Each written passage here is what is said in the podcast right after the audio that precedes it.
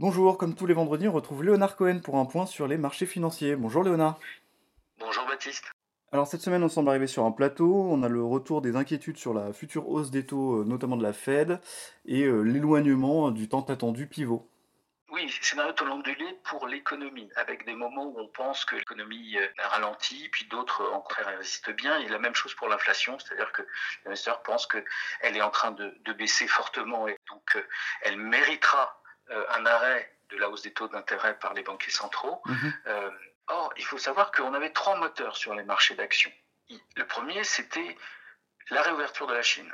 Le deuxième, c'était justement cette idée de ralentissement de l'économie et de baisse de l'inflation qui allait permettre aux banquiers centraux de très vite inverser leur politique monétaire. Et enfin, le troisième, qui n'est pas le moins important en Europe, c'est les, les, publications de résultats qui ont permis euh, de constater un nouveau thème, une nouvelle idée à l'intérieur de ces publications, ce sont les rachats d'actions. Et c'est pas neutre, parce que ça veut dire que les boîtes rachètent leurs propres titres, c'est-à-dire qu'ils ont confiance dans leur rentabilité future. Et ça, c'est vrai, ça veut dire qu'on a trouvé des acheteurs aussi. Alors, comme vous le dites, malgré tout, le cadre général, il est plus incertain. C'est est-ce que les banquiers centraux euh, vont inverser leur politique monétaire Et en Europe, aux États-Unis, ça inquiète à certains moments, euh, on y croit à d'autres moments. C'est pour ça qu'on parle de mouvements en taux ondulés par rapport à cette confiance liée aux données macro euh, sur l'inflation et sur la croissance économique. Euh, ben voilà, c'est comme ça que l'on va vivre pendant un long moment. Alors vous parliez des facteurs favorables, il y a quand même un gros point d'interrogation, c'est la situation géopolitique, notamment les questions russes et chinoises. on a l'impression que alors soit ça n'intéresse pas, soit ça passe vraiment au second plan pour, euh, pour les marchés.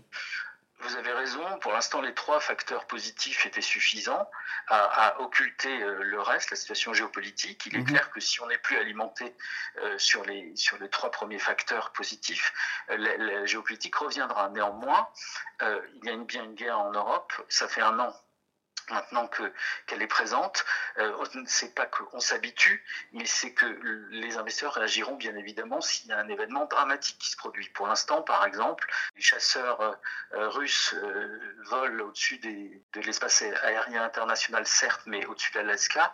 C'est pas neutre, mais c'est secondaire pour le moment parce qu'on ne peut pas agir par rapport à des mouvements comme cela qui n'ont pas d'effet sur l'économie.